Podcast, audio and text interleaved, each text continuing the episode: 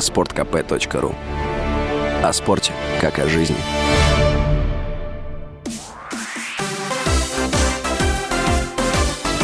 Новости спорта.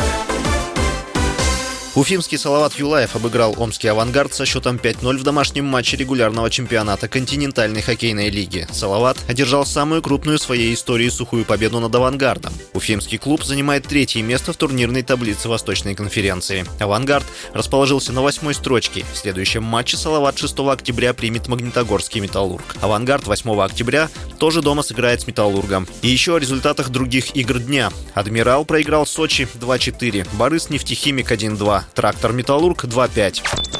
Российский теннисист Даниил Медведев вышел во второй турнир ATP в Астане. В матче первого круга россиянин победил испанца Альберта Рамос Виньюалоса. Он 32-я ракетка мира. Медведев – четвертая ракетка мира. На его счету 14 титулов ATP в карьере. В нынешнем сезоне он на протяжении 16 недель занимал первое место в рейтинге ATP. Последний раз лидерства Медведев лишился после US Open, где проиграл в четвертом круге. Турнир в Астане завершится 9 октября. Призовой фонд соревнований составляет 2 миллиона долларов.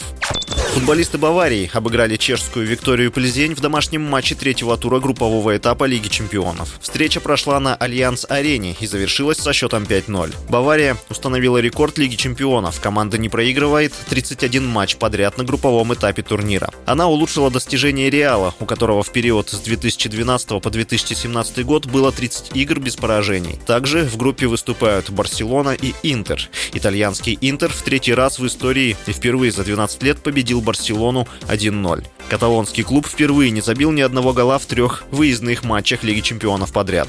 В следующем туре Бавария 12 октября сыграет в гостях с Викторией, а Барселона в тот же день примет Интер. С вами был Василий Воронин. Больше спортивных новостей читайте на сайте sportkp.ru Новости спорта.